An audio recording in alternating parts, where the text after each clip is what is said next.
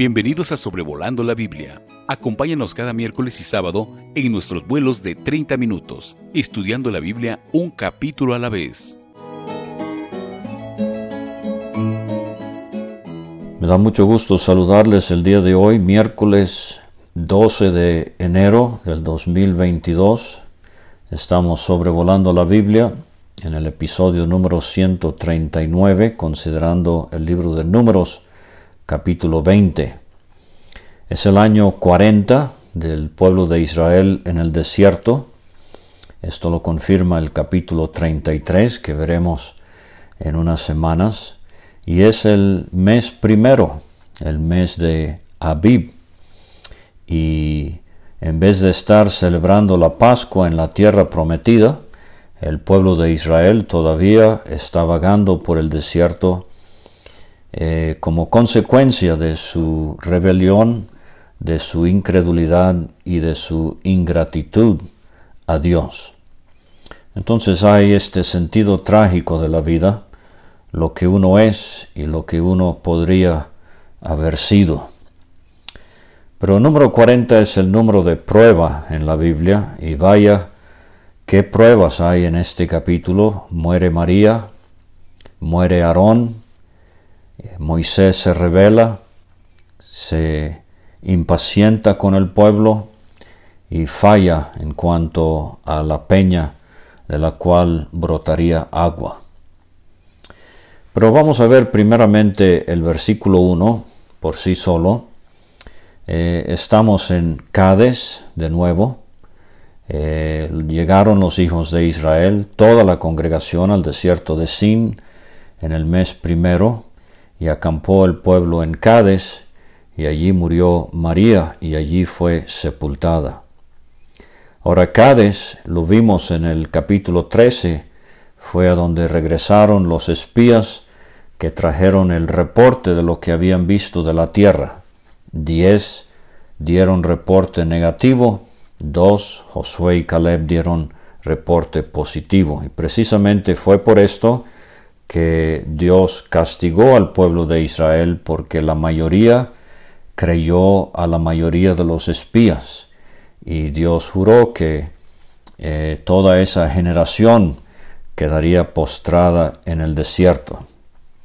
Entonces vemos aquí la muerte de María. Ella es la única mujer mencionada por nombre al morir en estos 40 años. Y en cierta manera recordamos el caso de Sara en el libro de Génesis y el capítulo 23. Eh, aunque Sara es la única mujer en la Biblia que al morir se nos da su edad. Eh, no sabemos la edad que vivió María. Lo que sí sabemos es una buena coyuntura aquí en números 20 para repasar este personaje. María fue la única hija de Amram y Jocabed, mencionada de última en primer libro de Crónicas 6.3, pero era la mayor.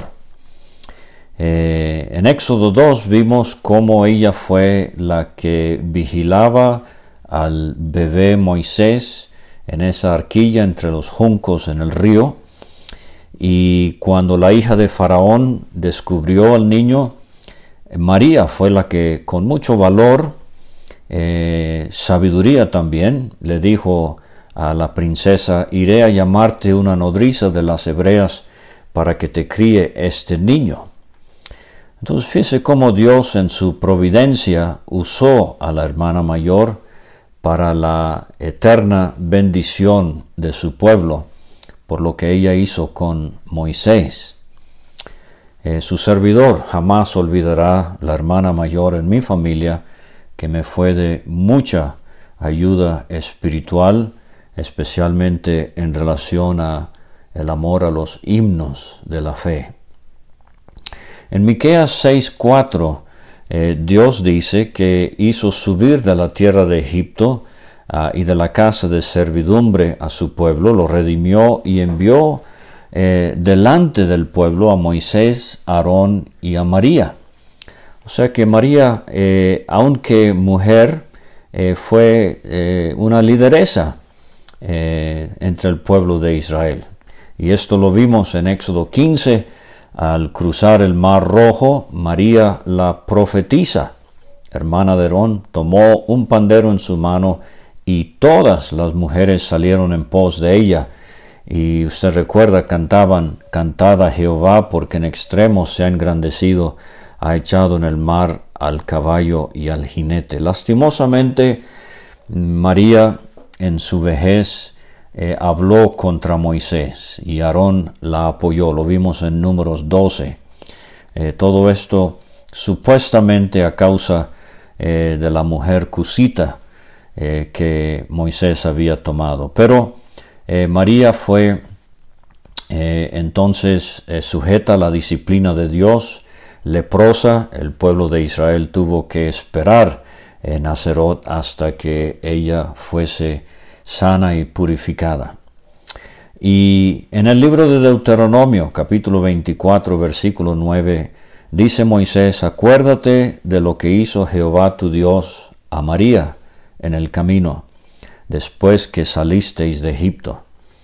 Y aquí este caso de María nos hace pensar en las palabras de Cristo en Lucas 17, 32, acordaos de la mujer de Lot. Entonces son mujeres de las cuales podemos aprender serias, sobrias eh, lecciones en la vida cristiana. ¿Será que la muerte de María afectó a Moisés y por eso este versículo es el prefacio a un episodio bastante triste en la vida de Moisés? Versículos 2 a 13 tenemos eh, el escenario ante la peña, porque no había agua. Dice el versículo 2, no había agua para la congregación y se juntaron contra Moisés y Aarón. Y habló el pueblo contra Moisés diciendo, y aquí casi repite esta generación lo que había dicho la generación anterior eh, en Refidim, en Éxodo capítulo 17. Ojalá hubiéramos muerto cuando perecieron nuestros hermanos delante de Jehová. Obviamente aquí se están refiriendo a la rebelión de Coré, Datán y Abiram. ¿Por qué hiciste venir la congregación de Jehová a este desierto para que muramos aquí, nosotros y nuestras bestias? ¿Por qué nos has hecho subir de Egipto para traernos a este mal lugar? No es lugar de cementera, de higueras, de viñas, ni de granadas, ni aun de agua para beber. Claro que no, Israel. Estás vagando en el desierto como consecuencia de tu propio pecado. Dios eh, te ha prometido la tierra que fluye leche y miel y la tierra que Él eh, vigila todo el año, desde el principio hasta el fin. Pero por tu rebelión, Israel, estás sufriendo las consecuencias. En el versículo 6, Moisés y Aarón hacen lo que ya hemos visto en varias ocasiones, aquí en el libro de números, se postraron sobre sus rostros.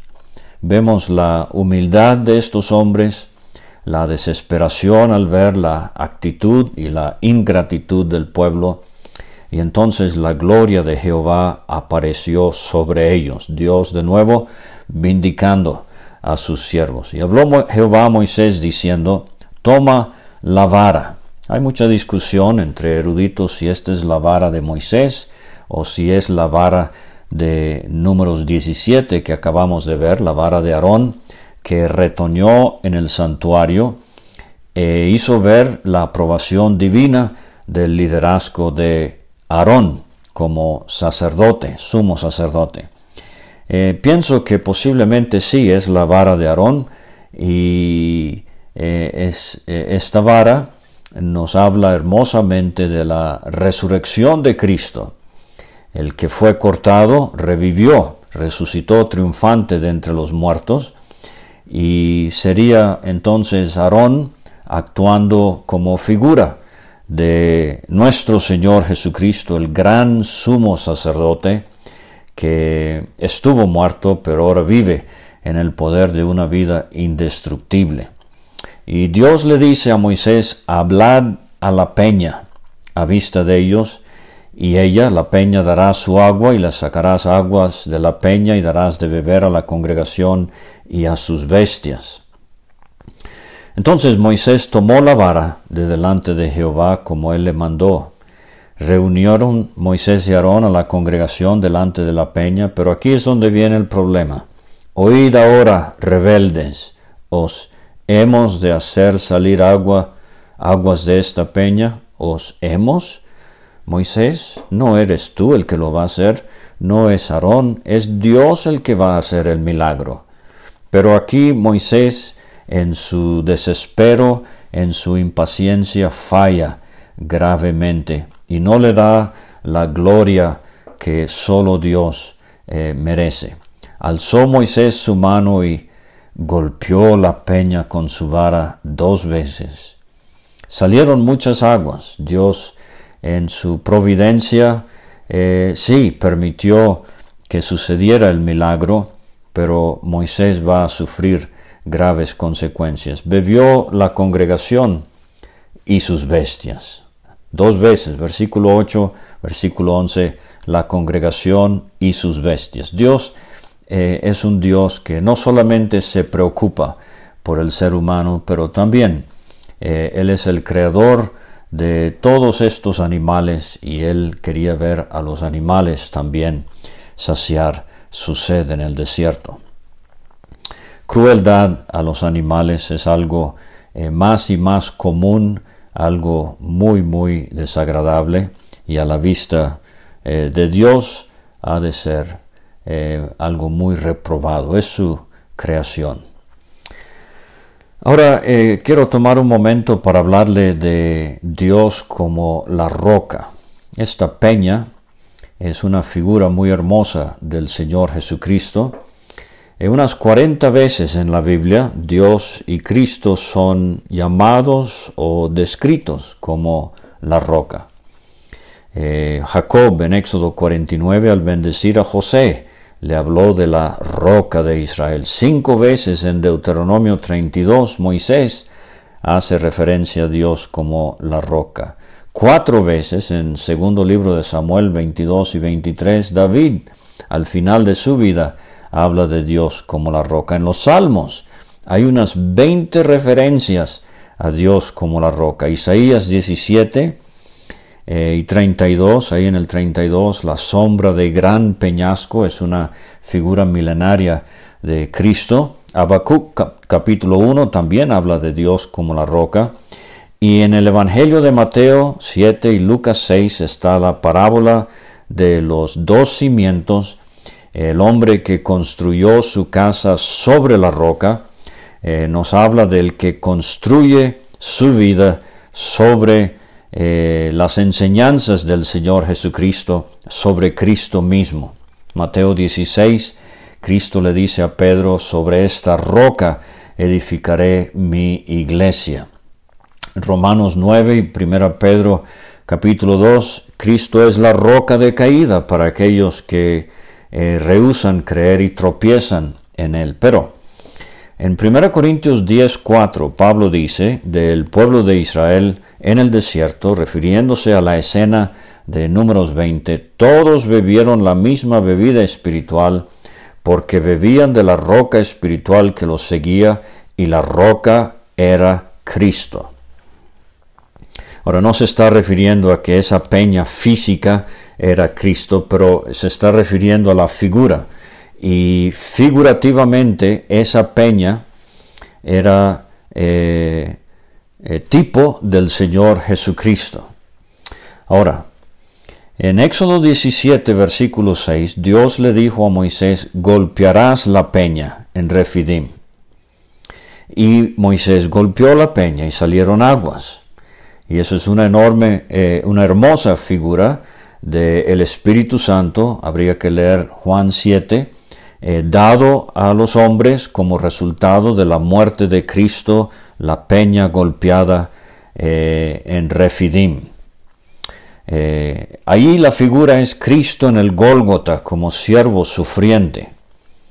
Pero aquí en números 20, versículo 8, Dios le dijo a Moisés, hablad a la peña, porque aquí la figura es Cristo en gloria como sumo sacerdote. Y Moisés falló en su punto fuerte, que era mansedumbre, y arruinó lo que sería un hermoso tipo Y aquí hay lecciones para nosotros.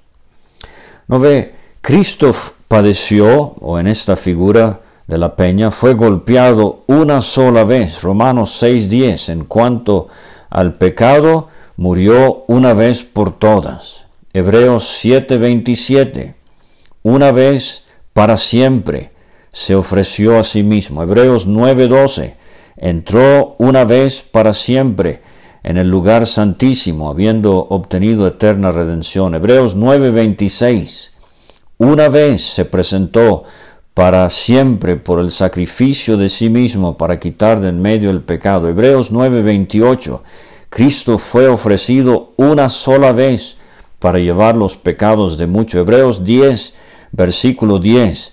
Eh, la ofrenda del cuerpo de Jesucristo hecha una vez para siempre. Versículo 12. Cristo habiendo ofrecido una vez para siempre un solo sacrificio por los pecados, se ha sentado a la diestra de Dios. 1 Pedro 3:18. También Cristo padeció una sola vez por los pecados, el justo por los injustos. Entonces, eh, la peña golpeada en Éxodo 17, sí, Cristo murió en la cruz una vez y para siempre. La peña golpeada en números 20, no Moisés. Deberías haberle hablado a la peña, así como Cristo sufrió y murió una sola vez y ahora está en el cielo y Él eh, está sentado sobre el trono de la gracia y podemos hablarle a cualquier hora del día, cualquier día de la semana, en cualquier momento, en cualquier lugar, podemos hablarle a la peña para conseguir ese refrigerio espiritual que tanto necesitamos en este mundo que es como un desierto eh, tan seco. Entonces, eh, dice el versículo 12 de Números 20, Jehová dijo a Moisés y Aarón, por cuanto no creísteis en mí para santificarme delante de los hijos de Israel, por tanto, no meteréis esta congregación en la tierra que les he dado. O sea, no iban a solamente morir eh, toda esa generación de rebeldes, pero ahora Moisés y Aarón también eh, van a morir en el desierto, no tendrán el privilegio esta vez de entrar a la tierra prometida. Claro, en Mateo capítulo 17 leemos de Moisés en el monte de la transfiguración en la tierra, pero por ahora Moisés verá de lejos la tierra que Dios le había prometido. Él no, otro sería el que los eh, haría entrar a la tierra y estamos hablando de Josué, pero eso lo vamos a ver más adelante. Ahora, eh, entonces, eh, estas son las aguas de la rencilla. ¿Se acuerda ya en Éxodo 17, eh, Meribá, rencilla por las cuales contendieron los hijos de Israel con Jehová y él se santificó en ellos. Ahora, versículos 14 a 22 tenemos una confrontación aquí entre eh, el pueblo de Israel y Edom. Dice el 14, eh, Moisés envió embajadores al rey de Edom desde Cades diciendo, así dice Israel, tu hermano. Fíjese esa expresión. Edom eh, son los descendientes de Esaú. O sea que tenemos a Jacob hablándole a Esaú en este párrafo. Así dice Israel, tu hermano. Eh, fíjese que no es Jacob tu hermano, Jacob fue el que engañó a Esaú. Ellos hicieron las paces, pero eh, así dice Israel tu hermano, tú has sabido todo el trabajo que nos ha venido. Cómo nuestros padres descendieron a Egipto, estuvimos en Egipto largo tiempo. Los egipcios nos maltrataron y a nuestros padres, y clamamos a Jehová, el cual oyó nuestra voz, envió un ángel, nos sacó de Egipto, y aquí estamos en Cádiz, ciudad cercana a tus fronteras. Ahora, respetablemente, con anticipación, Moisés le avisa al rey de Edom sus intenciones, que es, es algo loable. Ojalá esto siempre sucediera entre hermanos, porque muchas veces la confusión y los malos entendidos se dan porque no hubo comunicación cuando bien podría haberse dado. Pero dice el 17, Moisés le dice eh, le envía este mensaje, este recado al rey de Edom, te rogamos que pasemos por tu tierra, no pasaremos por labranza, ni por viña, ni beberemos agua de pozos. Eh, recuerde, esa es la primavera, empiezan eh, a, a crecer los cultivos en el campo. Recuerde el gran problema en el desierto, la escasez de agua. El pueblo de Israel conocía esto muy bien. Por el camino real iremos, o el camino del rey, sin apartarnos a diestra ni a siniestra, hasta que hayamos pasado tu territorio. O sea, Moisés está queriendo asegurar al rey de Edom que solamente van de paso. Y eh, qué hermosa ilustración para nosotros como creyentes. Vamos de paso. Eh, no estamos buscando lo que este mundo ofrece. Y qué buen camino, el camino real o el camino del rey. Ahora, literalmente, en la Biblia anotada por eh, la editorial Holman, en inglés eh, eh, se explica, el Camino del Rey era una ruta comercial muy famosa que conectaba a Damasco en el norte, allá en Siria, con Arabia, el Sinaí en Egipto, allá al sur. este camino pasaba por las mesetas de Transjordania o la, la parte al oeste del río Jordán, opuesto al mar Mediterráneo. Pasaba por Golán, Basán, Galad, Amón, Moab, Edom. Eh, caravanas pasaban por aquí, eh, eh, traían incienso, especies, perfumes, joyas preciosas, cobre muy precioso de las fuentes del desierto del Sinaí de, de Parán. Pero fíjese la respuesta, Versículo 18. Edom le respondió, no pasarás por mi país, de otra manera saldré contra ti armado. Los hijos de Israel dijeron, insisten, por el camino principal iremos. Si bebiéremos tus aguas y hoy mis ganados, daré el precio de ellas. Déjame solamente pasar. No pasarás, vuelve a decir el rey de Edom. Y partiendo de Cades los hijos de Israel, toda aquella congregación vinieron al monte de Or, un poquito al noreste de donde estaban, eh, eh, al noroeste. Eh, entonces, quiero decir algo acerca de esta, esta, contienda, esta ah, negación de Esaú, de Edom, de dejar pasar a, a Jacobo, a Israel. Lo opuesto del Salmo 133. ¿Recuerda ese salmo? Qué hermoso habitar los hermanos juntos en armonía. José le dijo a, eh, a sus hermanos cuando iban a regresar a Jacob, Génesis 45, 22, no riñáis por el camino. Qué feo cuando hermanos eh, tienen disputas, contiendas, contención, división. No es el deseo de Dios. Y aquí comienza una larga historia de animosidad entre Israel y Edom. La pequeña profecía de Abdías, profeta menor, el tercer libro más corto de la Biblia, tiene que ver enteramente con el juicio que Dios va a traer sobre Edom. Pero lo que dice Dios. Eh, el comportamiento de Edom cuando Nabucodonosor destruyó a Jerusalén y muchos fueron llevados cautivos. Usted recuerda la historia de Daniel y sus tres amigos, Ezequiel y otros. Pero dice Abdías 3, la soberbia de tu corazón, Edom, te ha engañado. Tú que moras en las hendiduras de las peñas. Entonces el problema de Edom era un problema de soberbia, de orgullo. Abdías 10, por la injuria a tu hermano Jacob te cubrirá vergüenza serás cortado para siempre. El día que estando tú delante llevaban extraños cautivos su ejército.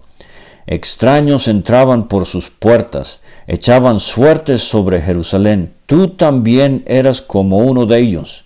O sea, su hermano, Edom, Esaú, se portó como los paganos. Pues no debiste tú haber estado mirando en el día de tu hermano, en el día de su infortunio. ¿No debiste haberte alegrado de los hijos de Judá en el día en que se perdieron? Ni debiste haberte jactado en el día de la angustia. No debiste haber entrado por la puerta de mi pueblo en el día de su quebrantamiento.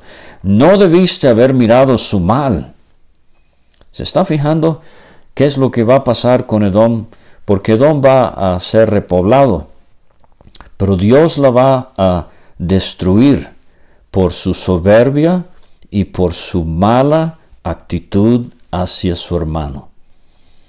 Y esto es algo muy serio el día de hoy, cuando un hermano cae, cuando un creyente falla, cuando alguien se aparta, ¿qué hacemos nosotros? Yo leí el otro día algo muy triste. En las asambleas somos expertos en rematar al que ha caído. En vez de buscar cómo restaurarlo, en vez de ponerlo en oración, en vez de eh, tema de chisme y de burla. Que Dios nos ayude en esto y amar a nuestros hermanos y ganarlos para Dios. Gálatas 6:7 me recuerda lo que va a suceder con Edom. Dice Pablo, no os engañéis, Dios no puede ser burlado, todo lo que el hombre sembrare, eso también segará. Ahora, en los versículos 23 a 29 tenemos la muerte de Aarón, y la sucesión del sumo sacerdocio pasará a su hijo Eleazar. Dice el versículo 23, Jehová habló a Moisés y Aarón en el monte Or, en la frontera de la tierra de Edom, diciendo, Aarón será reunido a su pueblo. Esta expresión la vimos con Abraham, eh, la vimos con Ismael, la vimos con Isaac, Jacob también. Ahora Aarón se va a decir también de Moisés, Aarón será reunido a su pueblo. Y es la idea de que al morir eh, el creyente se va a volver a ver con los suyos, en este caso eh, en el Seol, en el caso nuestro eh, en el cielo. Qué bendita, gloriosa esperanza, esperanza. Pues no entrará en la tierra, Aarón, que yo di a los hijos de Israel, por cuanto fuisteis rebeldes a mi mandamiento en las aguas de la rencilla.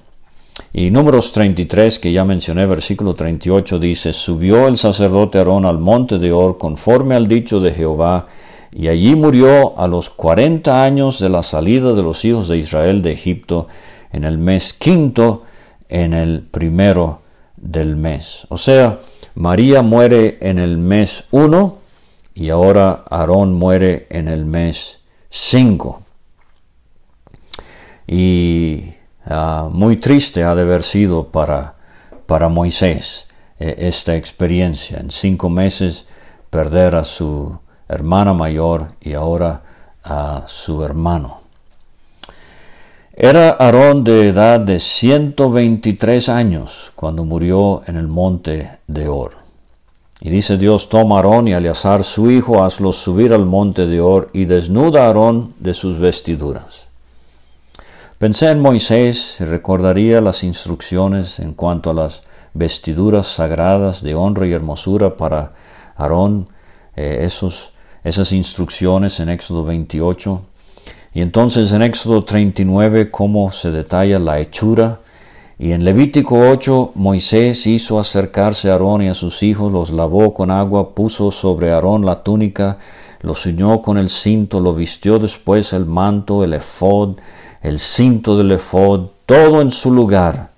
Y Aarón comenzó a funcionar como su sumo sacerdote para Israel. Pero ahora, dice Dios, vas a desnudar a Aarón de sus vestiduras y vas a vestir con ellas a Eleazar su hijo. O sea, tenemos uno de estos relevos eh, en la Biblia. Aarón, ahora Eleazar. Después vamos a ver Moisés y Josué.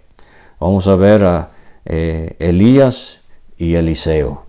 Vamos a ver a eh, el apóstol Pablo y Timoteo. Qué bueno cuando hay aquellos que pueden tomar la estafeta y seguir adelante. Dios entierra al obrero, pero su obra sigue.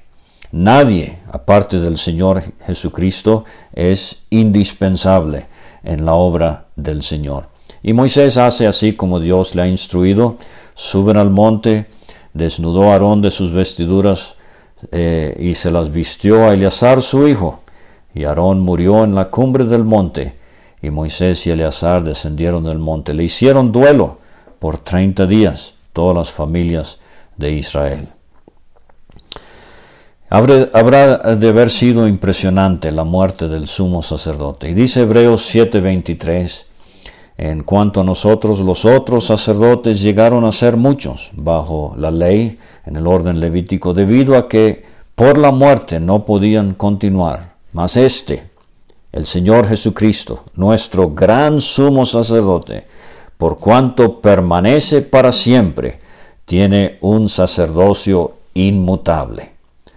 Él lo desvistieron en la cruz, sí, pero nunca más el hombre vil hará eso con Cristo. Nuestro sacerdote vestirá sus vestiduras sagradas de honra y hermosura, por así decirlo, por la interminable eternidad, hecho sacerdote para siempre, según el orden de Melquisedec.